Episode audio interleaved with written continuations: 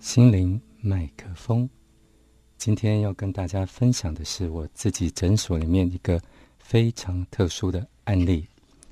这个案例的治疗经验一开始让我感到非常的兴奋、骄傲，后来却感到苦恼、无奈。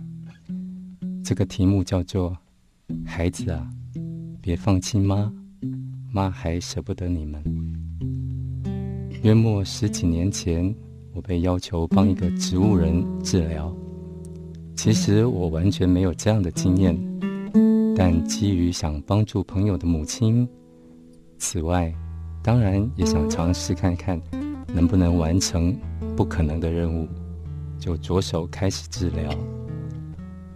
积极治疗一个月以后，一切似乎有着让人惊讶的结果。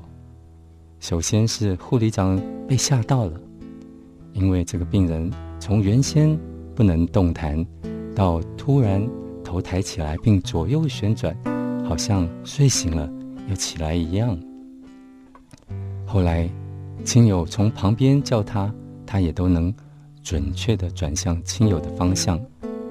X 光显示肺部变干净了，心脏衰竭扩大也改善了。可以不用接呼吸器了，甚至后来孙子讲笑话，他也能够听得懂，而且露出笑容。这一切的改善让病人家属、医护人员，甚至隔壁床的病人家属都感到非常兴奋。我当然也是非常的惊讶和感动。但是在跟病人的儿子谈话完以后，这一切都改变了。病人的儿子问我：“李医师啊，我妈妈什么时候可以好起来，像正常人一样？”我愣了一下，回答他：“妈妈已经从完全没有反应的植物人，到现在这样的进展，一切都在迅速的好转中。但是，我真的不知道她什么时候可以好到像正常人一样。”结果，这个儿子说了一句话，让我现在想起来都还会发冷。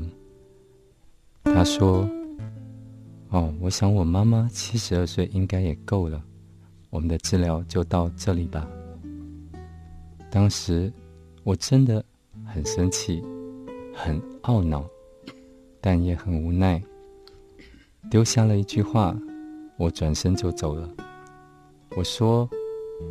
我尊重你的抉择，但是我告诉你，如果今天躺在床上的是你，我相信你妈妈不会说出这样的话。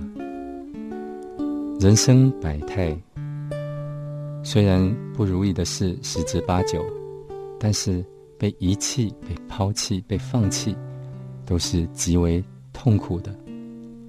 唯有把自己的身体顾好。自己能够为自己的一切做决定，才是最实在、最重要、最无怨，不是吗？